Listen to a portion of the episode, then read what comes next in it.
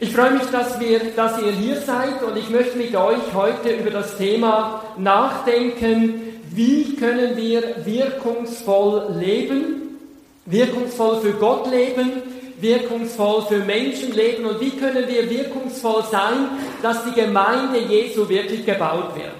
Ich lese dazu einen längeren Text aus dem zweiten Timotheusbrief, Kapitel 1, die Verse 6 bis 8 und dann noch den Vers 12.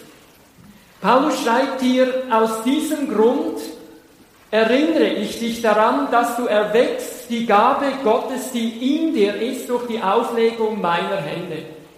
Denn Gott hat uns nicht gegeben den Geist der Furcht, sondern der Kraft und der Liebe und der Besonnenheit. Darum schäme dich nicht des Zeugnisses von unserem Herrn, noch meiner, der ich sein Gefangener bin, sondern leide mit mir für das Evangelium in der Kraft Gottes. Und dann Vers 12, aus diesem Grund leide ich dies alles, aber ich schäme mich nicht dessen, denn ich weiß, an wen ich glaube und bin gewiss, er kann mir bewahren, was mir anvertraut ist, bis an jenen Tag. Als Paulus diesen Brief schrieb an Timotheus, war er wahrscheinlich ungefähr 70 Jahre alt. Timotheus war 40 und Timotheus war in Ephesus. Paulus hatte ihn nach Ephesus geschickt, in die dortige Gemeinde. Es gab Riesenprobleme. Und bereits im ersten Timotheusbrief gibt Paulus Timotheus verschiedenste Anweisungen, wie er die Probleme lösen soll. Aber offensichtlich hat es nicht gefruchtet. Ich sage euch ganz ehrlich, das ermutigt mich, also wenn wir sogar Gemeinde Jesu bauen würden, unter der direktesten Anweisung und Anleitung von Paulus, heißt das nicht, dass es keine Probleme gäbe und dass einfach alles funktionieren würde. Wie auch immer, Timotheus ist entmutigt, er ist traurig, er ist niedergeschlagen, er ist nicht motiviert und in diese Situation hinein schreibt Paulus nun den zweiten Timotheusbrief. Und das Interessante, wir werden das noch anschauen miteinander, Paulus sagt zu Timotheus nicht, dass er eine neue geistliche Erfahrung suchen muss. Das wäre heute ja unglaublich modern, dass man sagen muss, du brauchst einfach irgendwie eine neue Salbung oder wie man das Ding dann auch immer nennt. Das macht aber Paulus nicht, sondern er sagt Timotheus einfach, was er in Jesus schon alles hat und was er tun soll, also wie er handeln soll. Und aus der ganzen Fülle, was im Timotheusbrief steht, möchte ich mit euch drei Dinge heute Abend anschauen. Das erste, wir müssen, wenn wir wirkungsvoll sein wollen, unsere Geistesgaben ausleben. Im Vers 6 schreibt Paulus, aus diesem Grund erinnere ich dich daran, dass du erwächst die Gabe Gottes, die in dir ist, durch die Auflegung meiner Hände. Jeder Christ hat Geistesgaben. Wir haben nicht alle die gleichen Gaben, aber jeder Christ hat Geistesgaben. Die Bibel sagt an einer Stelle, denn die Gaben, die Gott uns in seiner Gnade geschenkt hat, sind verschieden. Also wir haben ganz unterschiedliche Geistesgaben, aber jeder von uns, der bekehrt und wiedergeboren ist, hat mindestens eine Geistesgabe. Ich gehe davon aus, die meisten von euch haben wahrscheinlich mehr als eine Geistesgabe. Und weil jeder Christ mindestens eine Geistesgabe hat, hat auch jeder Christ mindestens eine Aufgabe. Also es gibt in der Gemeinde Jesu keine Passivmitglieder, sondern jeder ist gefordert, jeder darf etwas beitragen, jeder darf die Gemeinde Jesu mitbauen. Die Bibel ermutigt uns, jeder soll den anderen mit der Gabe dienen, die er von Gott bekommen hat. In unserem Text schreibt Paulus, aus diesem Grund erinnere ich dich daran, dass du erweckst die Gabe, die in dir ist. Die Gabe erwecken bedeutet nichts anderes, als dass ich die Gabe, die Gott mir gegeben hat, auch wirklich auslebe. Einige Kapitel später schreibt Paulus, predige das Wort. Offensichtlich hatte Timotheus die Geistesgabe der Predigt. Und jetzt sagt Paulus über diese Geistesgabe aus, predige das Wort. Einige Sätze später schreibt Paulus, tue das Werk eines Evangelisten. Auch Evangelisation ist in erster Linie mal eine Geistesgabe und offensichtlich hatte Paulus diese Geistesgabe und jetzt sagt Paulus, hatte Timotheus die Geistesgabe und jetzt sagt Paulus zu Timotheus, übe diese Geistesgabe aus. Wenn jeder Christ, ich träume einmal ein bisschen von euch, wenn jeder Christ hier seine Geistesgaben ausleben würde, dann würde die Gemeinde Jesu optimal gebaut werden. Darum sagt die Bibel an einer Stelle, seid nicht träge in dem, was ihr tut, seid brennend im Geist, dient dem Herrn. Jetzt stellt sich natürlich die Frage, ja, wie ist das denn? Wenn gewisse Christen ihre Geistesgabe nicht ausleben, kann Gott dann die Gemeinde Jesu nicht so gut bauen? Nun, das ist eine ganz schwierige Frage. Wenn ich jetzt sagen würde, nein, er kann sie nicht so gut bauen, dann wäre Gott ja nicht Gott. Es ist klar, Gott kann natürlich die Gemeinde bauen, ob wir jetzt fleißig sind oder nicht. Also von daher ist klar, er ist nicht von uns abhängig. Das ist die eine Seite der Antwort. Und die andere Seite ist, es ist aber tatsächlich so, dass die Gemeinde Jesu besser gebaut werden könnte, wenn jeder Christ seine Geistesgaben auslebt. Also wir müssen die Geistesgaben leben. Je besser wir die Geistesgaben kennen, umso besser wissen wir auch, welche Aufgabe wir haben. Weil normalerweise ist das so, Gott gibt uns ganz bestimmte Geistesgaben und entsprechend gibt er auch die Aufgaben. Oder manchmal gibt er die Aufgaben und dann gibt er die entsprechenden Geistesgaben. Also von daher ist es ganz, ganz wichtig, dass wir unsere Geistesgaben kennen. Gott erwartet von dir nicht, dass du etwas tust, was du gar nicht kannst. Ich kann mich gut erinnern, als ich im letzten Semester war in meinem theologischen Ausbildung auf St. Krishona, da konnte ich mir ohne weiteres vorstellen, in die äußere Mission zu gehen. Also nach Afrika oder nach Südamerika. Aber interessanterweise hat Jesus mich nie auch nur ein bisschen in diese Richtung gestoßen. Ich konnte das nicht verstehen bis vor wenigen Jahren. Unsere Kinder, unsere Elian und Familie sind interkulturelle Mitarbeiter, das heißt, sie sind Missionare in Afrika. Und 2016 haben wir sie zum ersten Mal besucht. Jetzt musst du wissen, ich habe zwei linke Hände. Das heißt also, ich kann praktisch nichts. Alle, alle Bilder, die irgendwo zu Hause hängen, hat meine Frau aufgehängt. Also ich kann wirklich einfach nichts. Und jetzt wurde mir plötzlich bewusst, warum Gott mich nie nach Afrika berufen hat. Weißt du, wenn das Auto eine Panne hat, dann kann man nicht einfach zum nächsten Werkstatt fahren und die flicken einem das Auto. Oder wenn der Wasserturm kaputt ist, kann man nicht einfach den Klempner holen und der sorgt jetzt dafür, dass das Ganze wieder funktioniert, sondern das muss man selber machen. Jetzt ist es so, wenn mein Auto nicht fährt, dann kann ich die Motorhaube öffnen. Ich kann hineinschauen und ich finde das hochinteressant, wie ein Motor aussieht, aber ich habe keine Ahnung, ich habe wirklich keine Ahnung, wie ein Motor funktioniert. Und da wurde mir schlagartig bewusst, warum Gott mich nie in die äußere Mission nach Afrika oder Südamerika berufen hat. Ich hätte gar nicht überlegt. Also du hast es verstanden. Die Gaben und die Aufgaben gehören zusammen. Und jetzt würde mich mal interessieren, wer von euch kennt eigentlich seine Geistesgaben? Bitte mal ein Handzeichen, mal ganz mutig. Wer weiß ganz genau, welche Geistesgaben er hat? Bitte mal ein Handzeichen. Wow! Das ist jetzt aber herausfordernd. Nur ganz wenige kennen ihre Geistesgaben, nämlich zwei. Ja, das ist ja dramatisch. Gut, aber umso besser das, was ich jetzt predige. Wie können wir denn die Geistesgaben erkennen?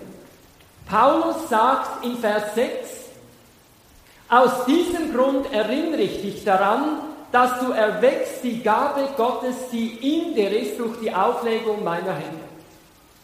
Im 1. Timotheusbrief, Kapitel 4, schreibt er von einer ähnlichen Erfahrung. Er schreibt nämlich, lass nicht außer Acht die Gabe in dir, die dir gegeben ist durch Weissagung mit Handauflegung der Ältesten. Jetzt ist das eine ganz heikle Bibelstelle. Philemon schaut schon ganz gespannt, weil er denkt, wie ich sie auslege. Ich werde sie nicht restlos auslegen. Ich verbrenne mir nicht die Hände bei euch. Aber etwas ist eindeutig. Paulus und die Ältesten haben Timotheus die Hände aufgelegt. Und in diesem Zusammenhang haben sie ihm prophetisch die Geistesgaben zugesprochen, die er hatte. Ich habe gedacht, das wäre cool, oder? Jetzt stellt euch einmal vor, die Ältesten eurer Gemeinde würden beten über euch und würden sich von Jesus zeigen lassen, welche Geistesgaben ihr habt und sie würden euch das zusprechen. Das würde euch doch ermutigen in eurem Dienst. Ich sage das denen, die wir Livestream unterwegs sind, vielleicht sind das auch einige Ältesten der Gemeinde. Es ist eine Herausforderung. Ich weiß schon, dass das ungewohnt ist, aber es steht hier in der Bibel.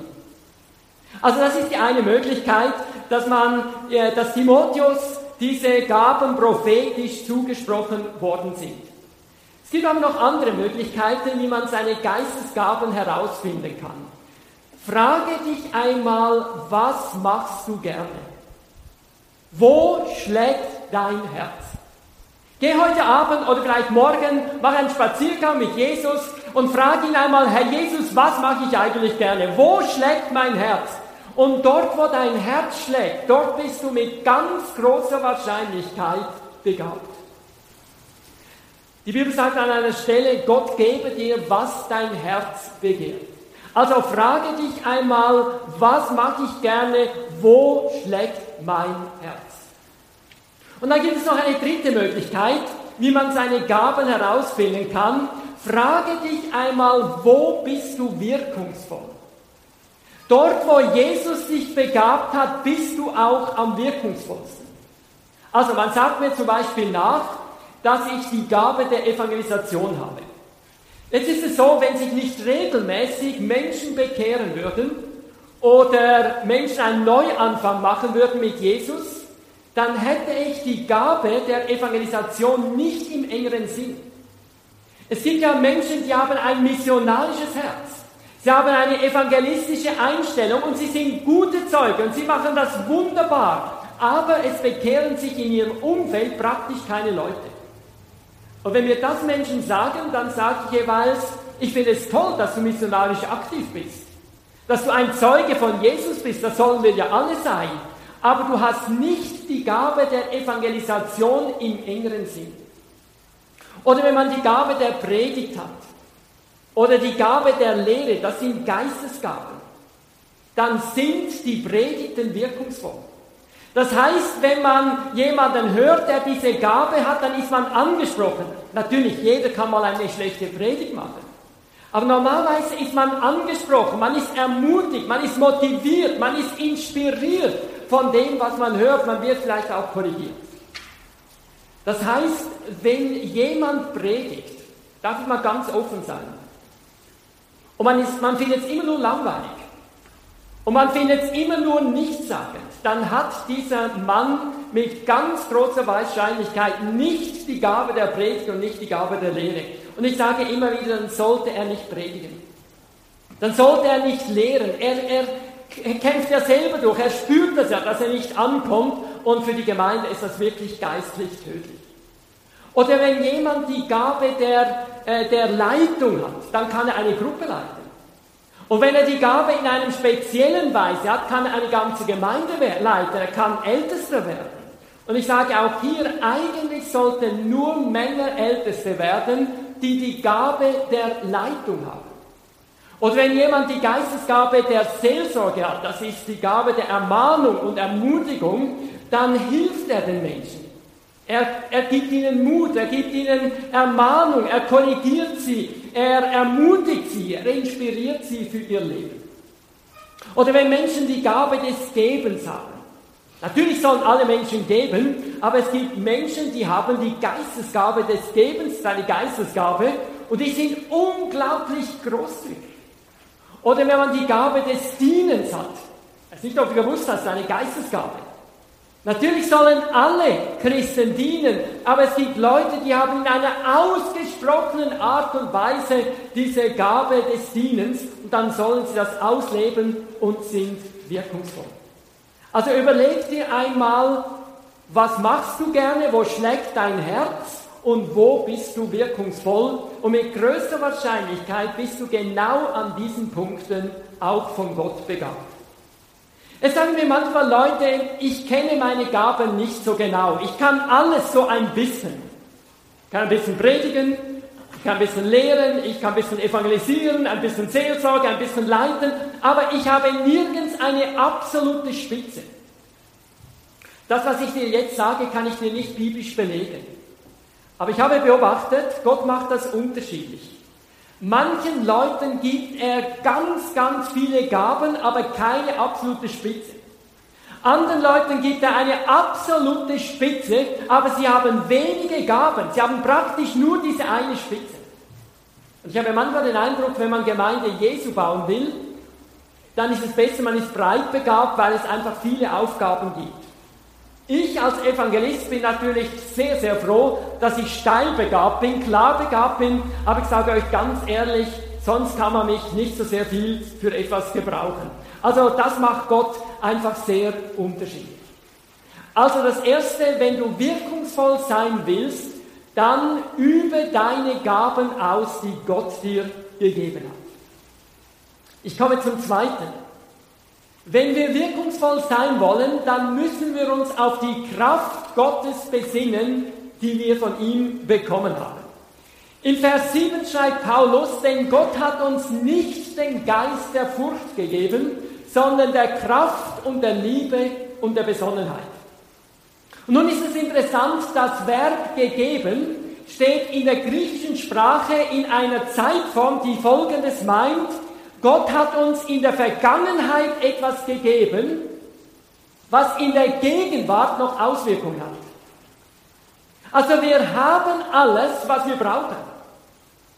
Wir müssen nicht immer neu nach göttlicher Kraft suchen, sondern wir haben alles bekommen in der Vergangenheit und das hat jetzt noch Auswirkungen.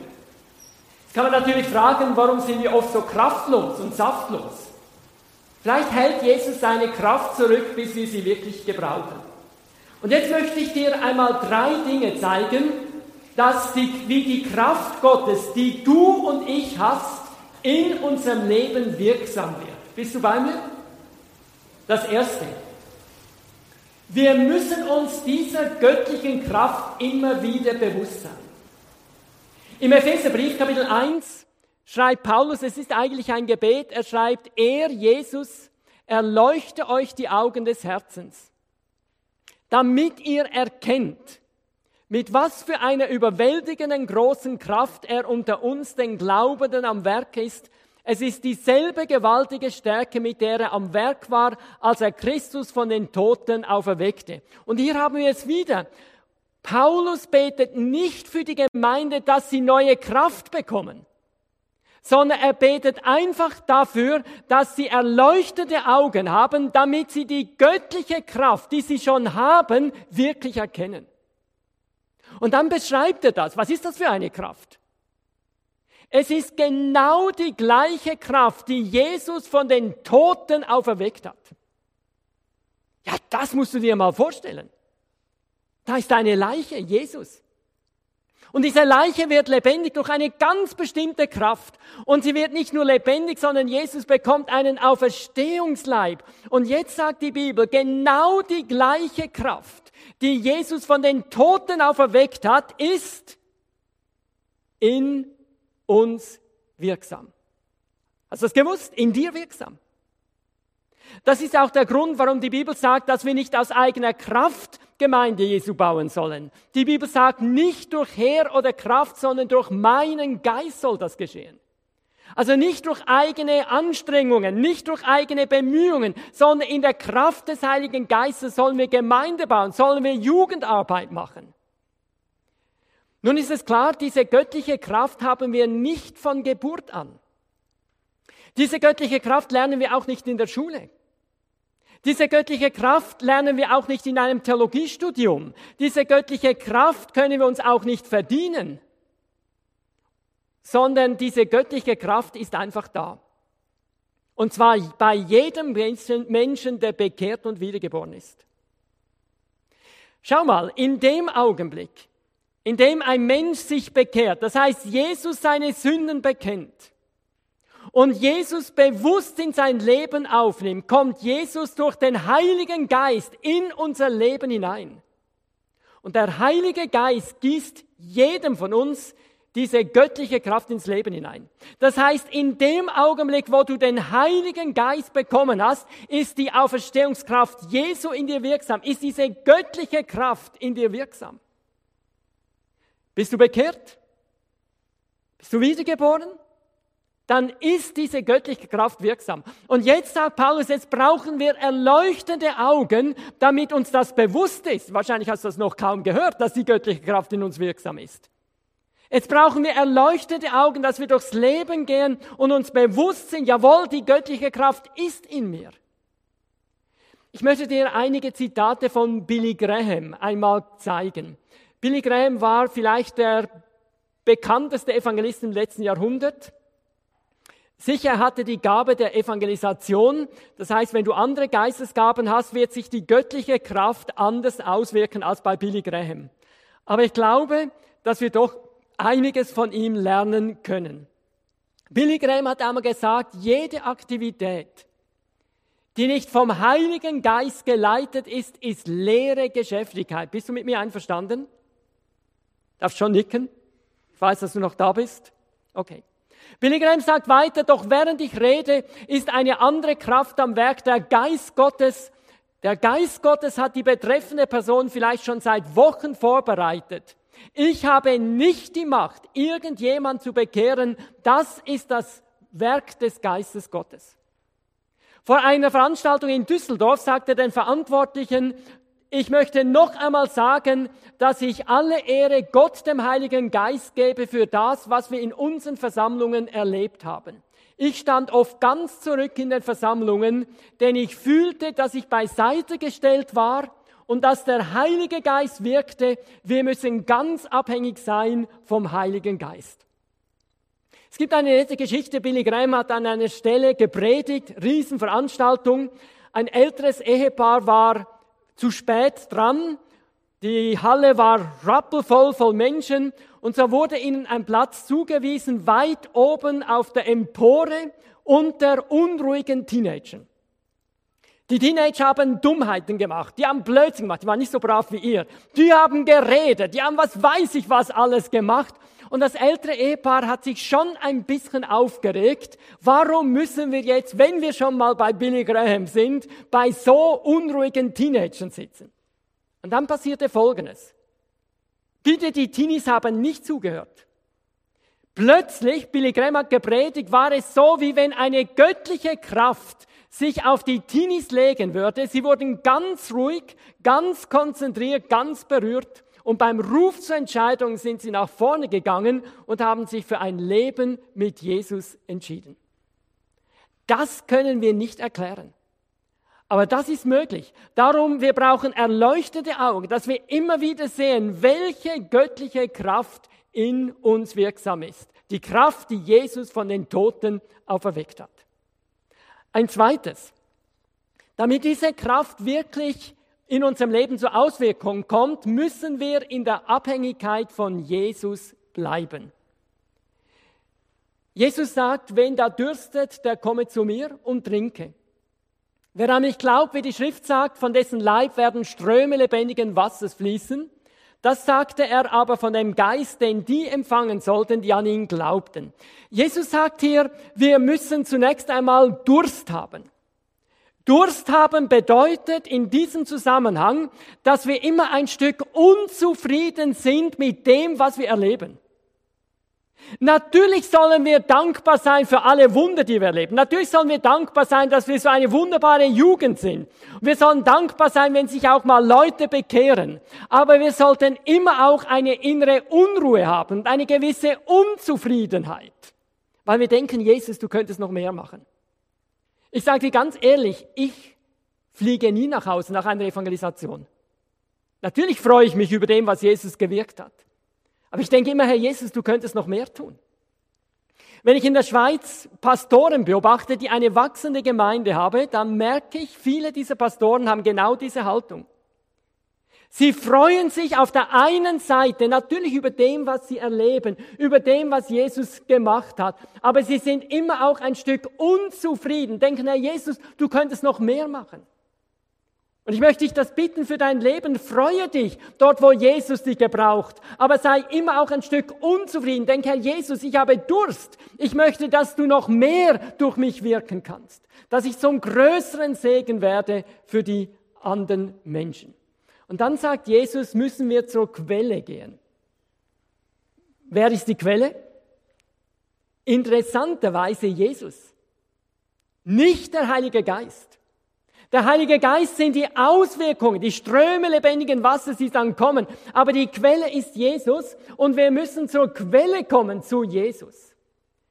Damit wir nicht nur theoretisch Durst haben, führt uns Gott manchmal ganz bewusst in die Schwachheit hinein.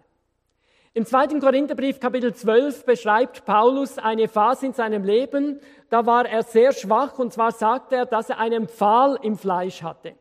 Wir wissen nicht genau, was der Pfahl war. Es gibt Ausleger, die sagen, es war vielleicht ein Augenleiden. Manche sagen, es war ein Hüftleiden. Manche sagen, Paulus litt vielleicht sogar an Depressionen. Wenn du einmal das Neue Testament liest, die Briefe von Paulus, dann hast du den Eindruck, dass Paulus wusste, was Depressionen sind.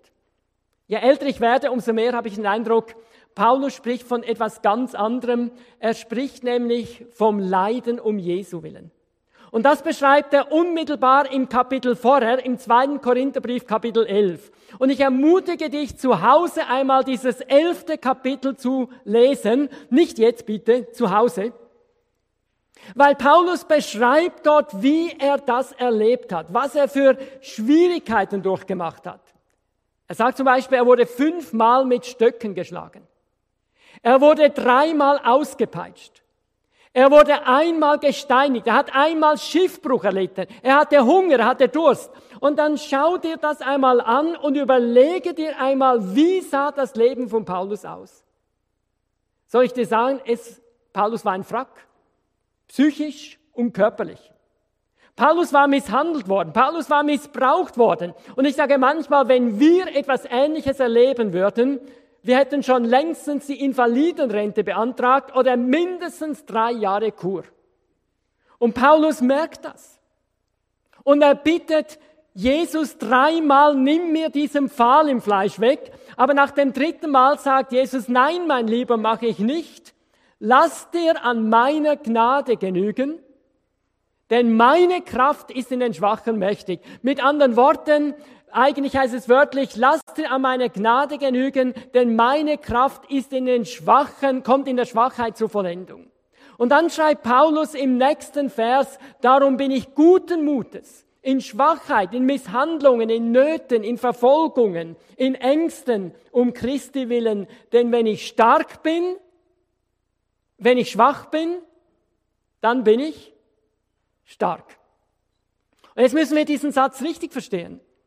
Paulus meint hier nicht, ich fühle mich schwach und jetzt kommt irgendeine übernatürliche Kraft und jetzt fühle ich mich stark. Sondern Paulus will sagen, genau wenn ich schwach bin, wenn mir die Kräfte fehlen, wenn ich nicht weiß, wenn es nicht so läuft, wie ich das gerne möchte, wenn ich überfordert bin, genau dann lebe ich in der Abhängigkeit von Jesus. Und das Wunderbare ist, genau dann kann er mich in einer speziellen Weise gebrauchen. 1993 fand die erste Pro-Christ-Veranstaltung statt mit Billy Graham.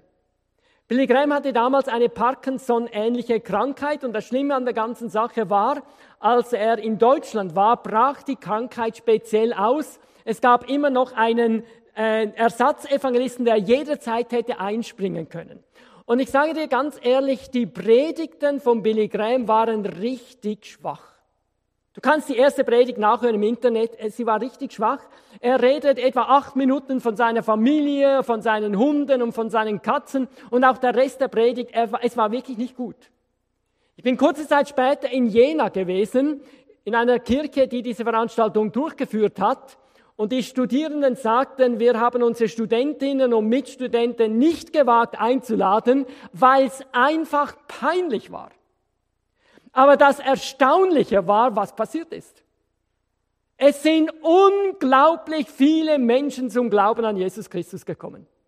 Ulrich Pazzani, der ja anschließend der Referent wurde von Pro Christ, hat in seiner Autobiografie geschrieben, ich habe es selten erlebt, wie die Kraft Gottes in der Schwachheit so mächtig sein kann, wie im Leben von Billy Graham damals bei Pro Christ.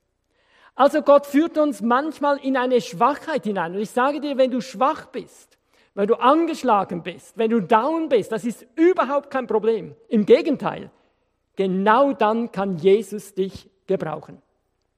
Es gibt noch eine zweite Möglichkeit, dass wir wirklich Durst haben, dass wir in die Abhängigkeit von Jesus kommen. Das ist nämlich, dass wir die Komfortzone einmal verlassen. Du verstehst, was ich damit meine? Dass wir Dinge tun, bei denen wir genau wissen, wenn jetzt Jesus nicht eingreift, dann geht die ganze Sache den Bach runter. Ich sage dir ganz ehrlich, das mag ich überhaupt nicht. Ich habe es immer gerne, wenn es gut geordnet ist, wenn man genau weiß, was läuft und wie viel Zeit und alles ist. Aber es ist manchmal richtig gut, dass man einfach die Komfortzone verlässt und dann kann, man, kann Jesus uns gebrauchen, weil wir in der Abhängigkeit von Jesus sind. Ich kann mich erinnern, vor etlichen Jahren war ich in einer Gemeinde, eine Evangelisation. Und diese Evangelisation, die war so etwas von gestylt. Die war einfach nur cool. Die Chöre und alles. Ich habe gemerkt, ich bin das schwächste Glied in der ganzen Kette. Und ich kann dir sagen, die paar Tage vor dieser Woche, ich war so nervös. Meine Frau hat gesagt, du, was ist mit dir los? Ich habe gesagt, du, ich habe so Angst. Ich bin überfordert. Aber es war richtig gut, weil ich in der Abhängigkeit von Jesus war und Jesus konnte mich gebrauchen. Und es ist für die größte Evangelisation erstaunlich viel passiert. Also wir müssen in der Abhängigkeit von Jesus bleiben, damit die Kraft Gottes in uns wirksam werden kann.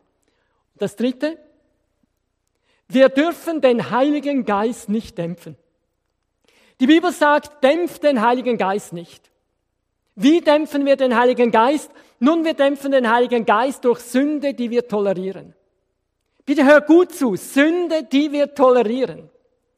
Es geht nicht um die Dinge, die dir immer mal wieder passieren, die dir heute passiert sind. Du bist zu Jesus gekommen, hast gesagt, Jesus, es tut mir leid, bitte vergib mir. Das ist nicht das Problem. Das vergibt dir Jesus und du bist wieder neu erfüllt mit dem Heiligen Geist. Aber es sind die Dinge, die du tolerierst. Vielleicht ist das eine Lieblingssünde. Du weißt ganz genau, es ist falsch. Aber du lässt es trotzdem zu. Vielleicht ist es auch eine Sache, gegen die du jahrelang gekämpft hast. Aber du hast keinen Sieg bekommen und irgendwann resignierst du. Du bist natürlich froh, dass es niemand weiß in deiner Familie, auch niemand in der Gemeinde. Aber du weißt ganz genau, es dämpft den Heiligen Geist. Sünde, die wir tolerieren. Ich könnte jetzt Dinge aufzählen, das mache ich jetzt aber nicht. Sondern wenn du so etwas hast in deinem Leben, dann könnte es sein, dass es dir der Heilige Geist genau jetzt zeigt. Das, was jetzt in deine Gedanken gekommen sind, das könnte die Sünde sein, die den Heiligen Geist dämpft. Jetzt möchte ich aber zwei Dinge zeigen, die den Heiligen Geist dämpfen. Und da stehen vor allem die Leute in Gefahr, die mitarbeiten, also so die aktiven Christen. Es gibt zwei Dinge, die uns wirklich äh, den Heiligen Geist dämpfen. Das erste sind Lügen zur Ehre Gottes. Ich weiß nicht, wie es dir geht, aber viele von uns sind wahrscheinlich von Jesus richtig begeistert. Bist du begeistert? Und wenn du von Jesus begeistert bist, hast du natürlich einen Wunsch, du möchtest auch, dass andere von Jesus begeistert sind, richtig? Und jetzt fängst du an, von Jesus zu schwärmen. Und das ist ja auch gut so. Aber während du von Jesus schwärmst, lügst du zur Ehre Gottes. Also du redest von deiner Bekehrung und du sagst, also vor meiner Bekehrung, mein Leben war völlig am Boden. Ich wurde mit meinem Leben überhaupt nicht fertig. Ich war ein richtiger Suchthaufen und ich war gebunden und weiß ich was alles. Und dann habe ich mich bekehrt. Und Jesus hat mich total frei gemacht. Ich habe keine Süchte mehr, keine Gebundenheit. Es läuft einfach. Weißt du, Jesus ist total begeistert.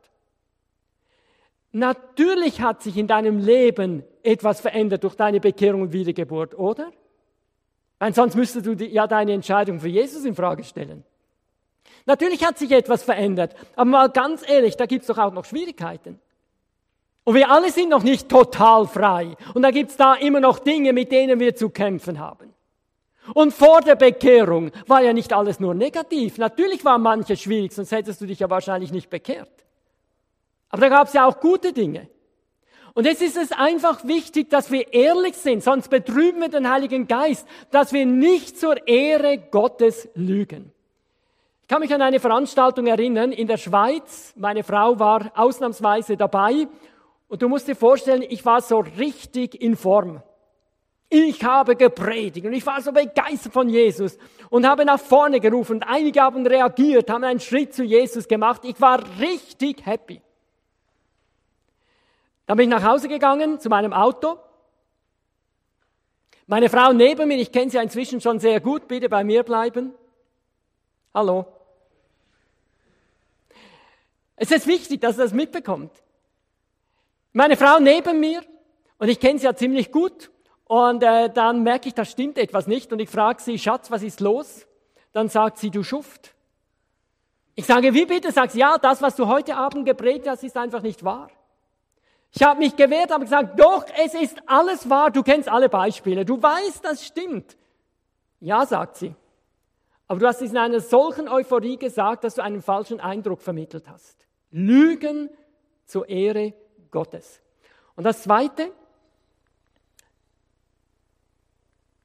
das ist Stolz und Resignation. Wenn wir Erfolg haben, neigen wir zu Stolz. Wenn wir Misserfolg haben, neigen wir zu Resignation. Und beides ist Sünde. Nun, bei Stolz bist du mit mir wahrscheinlich einverstanden. Die Bibel sagt an einer Stelle, Gott widersteht dem Stolzen, aber dem Demütigen gibt er Gnade. Soll ich dir sagen, das ist für mich die gefährlichste Bibelstelle, die es überhaupt gibt. Weißt du warum? Das ist die einzige Bibelstelle, in der ausdrücklich gesagt wird, Gott widersteht. Gott widersteht nicht einem jungen Mädchen, das unerwartet schwanger geworden ist. Gott widersteht nicht einem jungen Mann, der mit seinen Trieben nicht immer fertig wird. Soll ich dir sagen, Gott widersteht nicht einmal einem jungen Mann, der immer mal wieder Pornografie konsumiert. Und ich möchte richtig verstanden sein, ich heiße das nicht gut. Null Toleranz ist keine Frage. Aber Gott widersteht nicht aber er widersteht dem Stolzen. Und ich sage dir, als ich das gemerkt habe, habe ich gedacht, okay, ich muss ein demütiges Herz haben. Und am Anfang hatte ich den Eindruck, ich kann mich selber demütigen. Also ich demütige mich. Aber es geht ja gar nicht. Oder wenn ich mich selber demütige und jetzt bin ich demütig, dann denke ich, oh, was bin ich für ein demütiger Mensch? Und schon wieder bin ich stolz. Also Demut kann man nur indirekt bekommen, indem man Jesus um Demut bittet. Und ich möchte dich bitten, mach das. Sag, Herr Jesus, schenk mir ein demütiges Herz. Und ich sag dir, Jesus erhört das Gebet ganz, ganz schnell. Dann erlebe ich zum Beispiel eine Evangelisation. Es gibt einen kleinen Aufbruch. Ich komme an den nächsten Ort, es passiert überhaupt nichts. Ich predige, manche Leute sagen, wow, das ist gut. Ich predige an einem anderen Ort und die Leute sagen, also das geht auf keine Kuhhaut, wie du predigst. Boing. Und schon ist man wieder demütig. Also ich möchte dich ermutigen, wenn Leute dich kritisieren, wenn Leute dich angreifen, äh, sei dankbar, weil du dadurch ein demütiger Mensch wirst und Gott kann dich gebrauchen. Jetzt kommt aber das andere, das ist Resignation. Wenn man Misserfolg hat, wie schnell sagt man dann, ich kann nichts, ich bin nichts, Gott kann mich sowieso nicht gebrauchen. Soll ich dir sagen, damit verunehrst du den lebendigen Gott. Natürlich sind wir nicht mehr so begabt, sind wir nicht so vollkommen, wie wir wären ohne Sündenfall. Keine Frage. Wir haben alle unsere Fehler. Aber Gott hat uns trotzdem so wunderbar gemacht, so viele Gaben, so viele Fähigkeiten geschenkt. Wenn wir jetzt sagen, ich bin nichts, ich kann nichts, Gott kann mich nicht gebrauchen, verunehren wir den lebendigen Gott und wir dämpfen den Heiligen Geist. Wer mich kennt, weiß, ich war schon viele Jahre unterwegs als Evangelist. Ich wusste, ich bin evangelistisch begabt, aber ich hatte immer auch einen Evangelistenzweifel. Ich habe mir überlegt, bin ich wirklich so hoch evangelistisch begabt, dass Gemeinde mich einladen und dass es richtig ist. Und dann war ich vor Jahren in einer Gemeinde, in der der früher sehr bekannte Evangelist Richard Krise ein- und ausging. Und ich durfte bei ihm wohnen, war natürlich eine tolle Sache, weil wir jeden Abend miteinander über Fragen reden konnten. Und im Laufe irgendwo dieser Tage hat er dann gemerkt, dass ich einen Evangelistenzweifel habe. Und nach einigen Tagen sagt er, Beat, ich habe dich jetzt einige Abende gehört und ich sage dir, du bist hoch evangelistisch begabt. Und jetzt begraben wir den Evangelistenzweifel. Wir sind auf die Knie gegangen, ich habe das Jesus gesagt, habe gesagt, Herr Jesus, vergib mir bitte, dass ich daran Zweifel habe. Dann ist Richard Krise aufgestanden, ist in den Garten gegangen, hat einen Stein geholt, sah so aus wie ein Grabstein, und dann hat er drauf geschrieben, an dem und dem Tag hat Beat seinen Evangelistenzweifel begraben. Und dann hat er gesagt, wenn du jetzt wieder zweifelst, dass du evangelistisch begabt bist, dann ist das nicht Demut, sondern Sünde habe ich mir dick hinter die Ohren geschrieben und habe nie mehr daran gezweifelt, respektive wenn solche Gedanken gekommen sind, habe ich gesagt, nein, Herr Jesus, das ist nicht richtig. Du hast mich begabt und ich habe diese Fähigkeiten und ich darf das benutzen. Also, wenn du wirkungsvoll sein willst, musst du in der Kraft von Jesus Christus leben. Die ist aber schon in dir, wenn du bekehrt und wiedergeboren bist. Kannst noch zuhören? Noch einen dritten Punkt geht nicht mehr ganz so lange. Ist okay? Ja, ihr könnt ja nicht Nein sagen. Okay. Wenn du wirkungsvoll sein willst, musst du bereit sein, um Jesu Willen zu leiden. Im Vers 8 schreibt Paulus, Darum schäme dich nicht des Zeugnisses von unserem Herrn, noch meiner, der ich sein Gefangener bin, sondern leide mit mir für das Evangelium in der Kraft Gottes. In Vers 12 schreibt er, aus diesem Grund leide ich dies alles, aber ich schäme mich dessen nicht, denn ich weiß, an wen ich glaube und bin gewiss, er kann mir bewahren, was mir anvertraut ist, bis an jenen Tag. Das heißt, wenn du wirkungsvoll bist, wenn du dich für Jesus einsetzt, dann wird es Widerstand geben. Es wird Missverständnisse geben. Leute werden dich kritisieren. Das gehört einfach dazu. Wir müssen und wir werden leiden. Interessant ist ja, dass Paulus hier sagt, dass er der Gefangene von Jesus ist. Und das bedeutete in der damaligen Zeit, dass er in Rom im Gefängnis ist. Im Neuen Testament steht relativ oft, dass wir um Jesu willen leiden. Zum Beispiel im Epheserbrief Kapitel 3 schreibt Paulus aus dem Gefängnis, denn dass ich für mein Bekenntnis zu Jesus im Gefängnis bin, kommt euch zugute. Im Philipperbrief, auch im Gefängnis, schreibt er, ich bin froh, euch mitteilen zu können, dass das, was mit mir geschehen ist, die Ausbreitung des Evangeliums sogar noch gefördert hat. Wenn ich diesen Satz lese, dann denke ich, Moment mal, der aktive Paulus, jetzt ist er im Gefängnis und er sitzt lange im Gefängnis. Jetzt ist er zum Nichtstun verdonnert und er sagt, dass ich hier im Gefängnis sitze, dient der Ausbreitung des Evangeliums. Und ich denke, Jesus, was ist da eigentlich los? Wie, wie kann das Paulus sagen? Er nennt zwei Gründe. Er sagt, bei der kaiserlichen Garde und weit darüber hinaus hat es sich inzwischen herumgesprochen, dass meine Gefangenschaft eine Gefangenschaft wegen Christus ist. Paulus sagt, alle Wachsoldaten und weit darüber hinaus, die wissen, ich sitze hier wegen Jesus. Jesus ist zum, zum Thema geworden. Das wäre sonst nicht passiert. Die Leute hier hätten nichts von Jesus gehört. Aber jetzt wissen sie von Jesus. Darum lohnt es sich, dass ich im Gefängnis sitze. Und der zweite Grund finde ich noch, finde ich noch besser. Er sagt nämlich, und bei den meisten Christen ist gerade weil ich inhaftiert bin, das Vertrauen auf den Herrn so gewachsen, dass sie jetzt noch viel mutiger sind und das Evangelium ohne Furcht weitergeben. Verstehst du? Paulus sagt, ich sitze hier im Gefängnis. Die Christen in meinem Umfeld, die sehen das und die sind so ermutigt dadurch, dass sie jetzt erst recht evangelisieren. Das heißt, jetzt evangelisiere nicht nur ich, sondern viele Christen evangelisieren und darum lohnt es sich, dass ich im Gefängnis bin. Noch eine Bibelstelle ist die Lieblingsstelle meiner Frau. Auch im Philipperbrief, Paulus schreibt, ja, ich möchte Christus immer besser kennenlernen. Ich möchte die Kraft, mit der Gott ihn von den Toten auferweckt hat, an mir selber erfahren. Möchtest du das? Möchtest du die Kraft Gottes erfahren in deinem Leben? Bitte nicht, wenn du willst. Ah, doch etliche. Dann musst du bereit sein zum Sterben. Paulus fährt nämlich weiter und sagt und möchte an seinem Leiden teilhaben, so dass ich ihm bis in sein Sterben hinein ähnlich werde.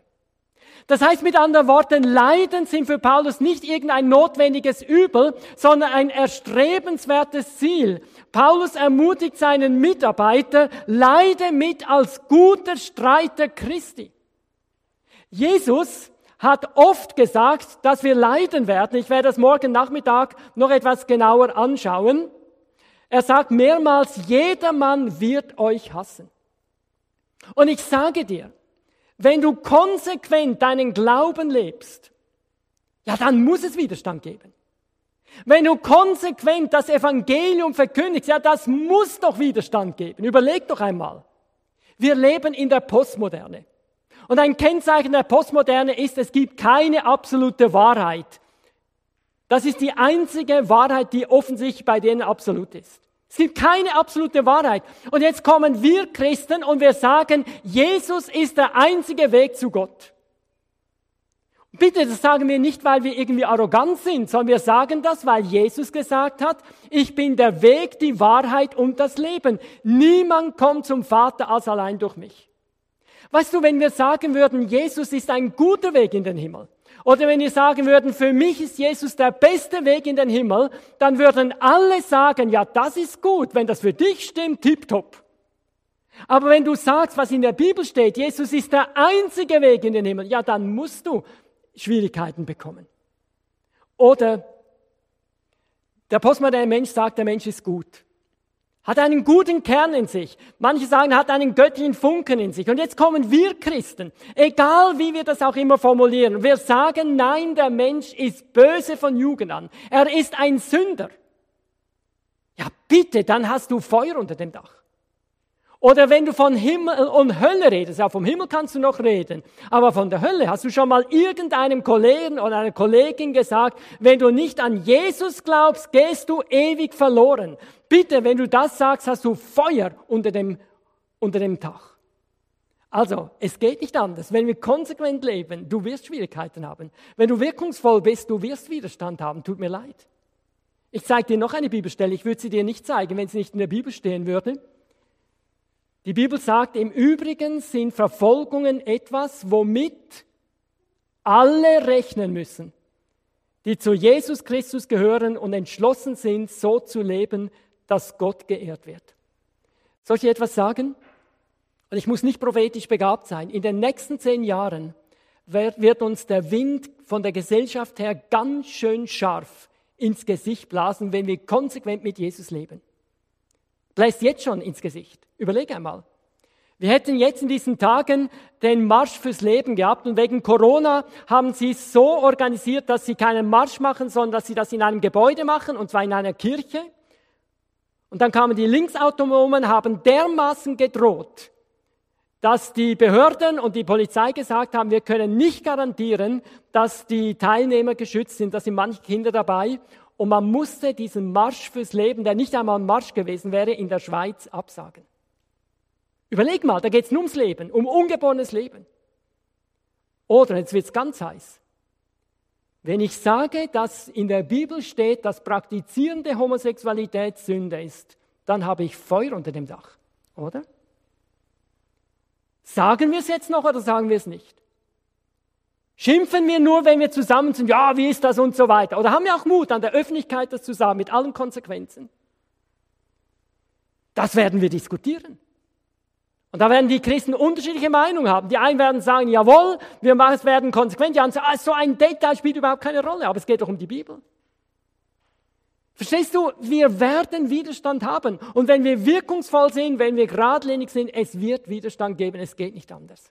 Können wir standhalten?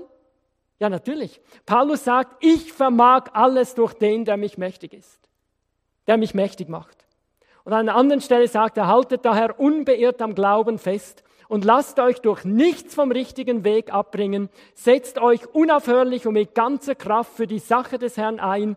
Ihr wisst ja, dass das, was ihr für den Herrn tut, nicht vergeblich ist. Ich komme zum Schluss.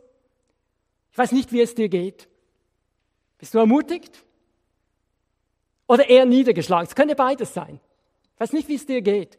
Vielleicht fragst du dich, ja, lohnt sich denn überhaupt dieser Einsatz? Lohnt sich auf die Karte Jesus setzen sagen, jawohl, ich gehe einfach klar mit Jesus, strackt einfach voran.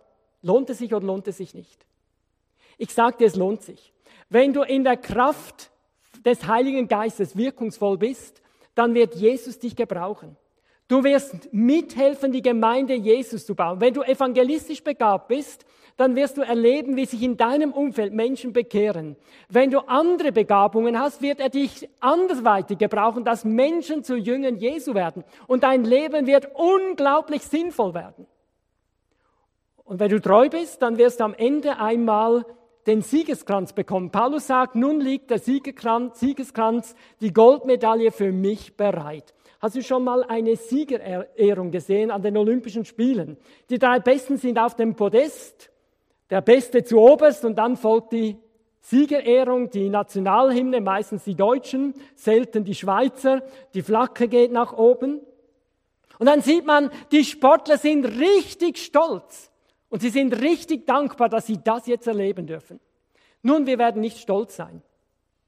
Aber wenn wir mit Jesus gehen, werden wir am Ende unseres Lebens einmal dankbar sein für all das, was Jesus in und durch uns wirken konnte.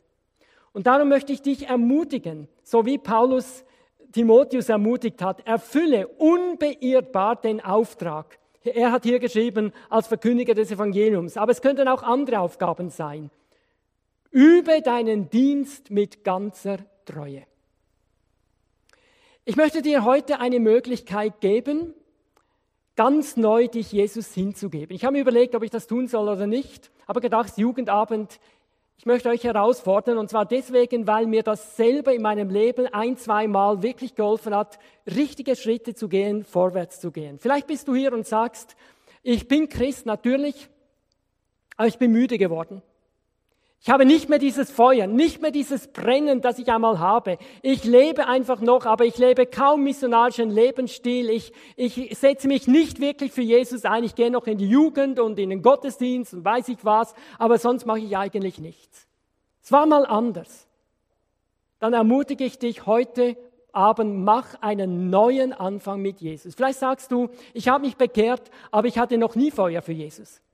Ich war immer so irgendwie ein Schlaffi-Christ, der da einfach mitgelaufen ist. Aber eigentlich möchte ich mich für Jesus einsetzen. Eigentlich möchte ich, dass mein Leben so richtig wirkungsvoll ist. Dann ermutige ich dich heute, mach einen Neuanfang mit Jesus. Vielleicht bist du noch gar nicht bekehrt. Das heißt, du hast den Heiligen Geist noch gar nicht. Das wäre natürlich total schade. Dann entscheide dich heute. Bekehre dich ein für alle Mal, dass der Heilige Geist in dein Leben einkommen kann und dass du von diesem Moment an diese göttliche Kraft hast, von Anfang an, von der ich heute geredet habe. Und wenn das dein Wunsch ist, fordere ich dich jetzt heraus. Ich bin gespannt, ob du mutig bist. Ich werde beten. Dann wird, wird, wird die Band ein Lied singen. Und dann ermutige ich dich, fordere dich heraus, wenn du dich Jesus neu hingeben möchtest oder dich bekehren möchtest, aber vor allem auch neu hingeben möchtest, dann bring das einfach zum Ausdruck, indem du hier nach vorne kommst zur Bühne. Und damit sagst du, genauso wie ich hier nach vorne komme, möchte ich, dass Jesus neu in die Mitte meines Lebens kommt, dass er mir neu wirklich all das gibt. Ich möchte mich neu für ihn ganz einsetzen, für ihn da sein. Wir möchten dann mit dir auch noch reden, mit dir zusammen beten, du kannst das festmachen. Ich sage dir, warum ich dir Mut mache, das zu tun. Wenn du jetzt einfach nach Hause gehst und sagst, ja, ich bin ein bisschen angesprochen und eigentlich sollte man, dann wird der Alltag kommen, ziemlich schnell schon nächste Woche und es kommen viele Fragen und viele Dinge und alles wird wieder überwuchert und der ganze Abend war für die Katze, hat keine Auswirkungen für dein Leben. Und das wäre doch eigentlich schade. Es ist ein Prinzip, wenn man eine Entscheidung im Herzen trifft und das sollte zum Weg werden, muss man das irgendwie nach außen hin kommunizieren. Und da möchte ich dir einfach helfen, dass du das nach außen hin kommunizierst und damit sagst, jawohl, ich gebe dir, Herr Jesus, mein Leben ganz neu und ich gebe es dir ganz hin. Du darfst mit meinem Leben das machen, was du willst. Das verständlich? Ich wünsche dir ein mutiges Herz. Ich möchte jetzt beten und ähm, einfach auch, weil wir nachher auch stehen, bitte ich dich, dass du aufstehst, auch wenn das Lied dann gesungen wird. Ist ein bisschen einfacher dann auch zum nach vorne kommen. Darf ich bitten, dass du zum Gebet aufstehst? Ich werde für dich beten. Ihr dürft schon mal nach vorne gehen. Herr Jesus Christus, ich danke dir, dass so viele junge Leute hier sind. Die zukünftige Generation und du willst mit jedem Gemeinde Jesu bauen. Ich danke dir für die Gaben, die du geschenkt hast, für die vielen Gaben, die hier drin sind, bei den Leuten.